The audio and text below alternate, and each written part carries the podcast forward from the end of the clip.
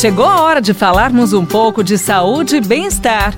Professor Saúde, com Bel Espinosa e professor Antônio Carlos Gomes.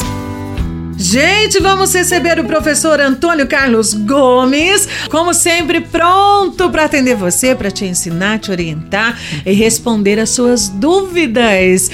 Pronto para uma pergunta, professor? Tô pronto, vamos lá. Seguinte, quando eu treino força, o que eu melhoro no meu corpo?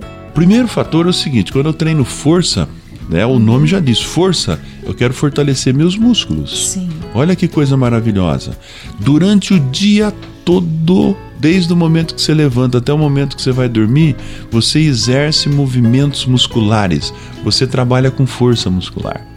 Então o que, que acontece? Essa atividade diária que nós fazemos, sentar, levantar, subir a escada, pegar o carro, senta de novo, carrega o filho, não sei o quê, ela é uma atividade neuromuscular, é uma atividade Sim. de força.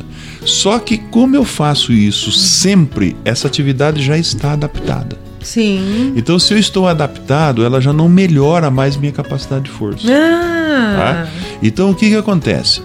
Principalmente aí as pessoas depois dos seus 26, 28, 30 anos, nós começamos a perder força. Certo. Isso é biológico, isso é do nosso desenvolvimento, chamado desenvolvimento motor. Então você começa a perder força lá nos seus 30, 32, 34, a força começa a cair. Uhum. As perninhas começam a ficar fina, cedeu espaço para as gorduras, por isso que a gente fica a perninha fina com aquela cinturona larga, né? Por quê? Porque falta músculo. Sim. Então nós precisamos precisamos, o corpo é como se fosse uma máquina, nós precisamos construir músculo sempre. Então nós precisamos fazer exercícios além dos adaptados do dia a dia, fazer exercícios especiais de fortalecimento dos músculos da perna, do tronco, do braço, porque isso vai nos manter com melhor postura, melhor postura para sentar. Uhum. Nesse momento quem está nos ouvindo aí que está sentado todo curvado, né? Isso é falta de força. Uhum. Falta força no abdômen, falta força nas costas, na lombar. Então, para você ter uma boa postura, você precisa estar tá bem fortalecido. Para você caminhar, subir uma escada, gastar uhum. menos energia, precisa estar tá bem fortalecido. Então, a força muscular é como se fosse a construção do motor desse corpo. Uhum. E quando nós fazemos aquele exercício da bike, nós melhoramos o combustível. Uhum. Então, o exercício chamado aeróbio melhora a minha capacidade cardiorrespiratória, cardiopulmonar. E o exercício de força melhora a minha estrutura neuromuscular. Então, é uma construção. A ciência chama isso de construção fisiológica. Eu uhum. preciso fazer o trabalho aeróbio, moderado, mas eu preciso fazer meu trabalho de fortalecimento muscular.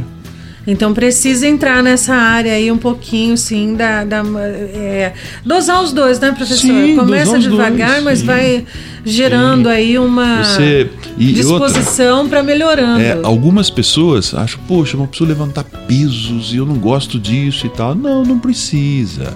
O que nós precisamos é gerar tensões musculares, contrações musculares além do adaptado.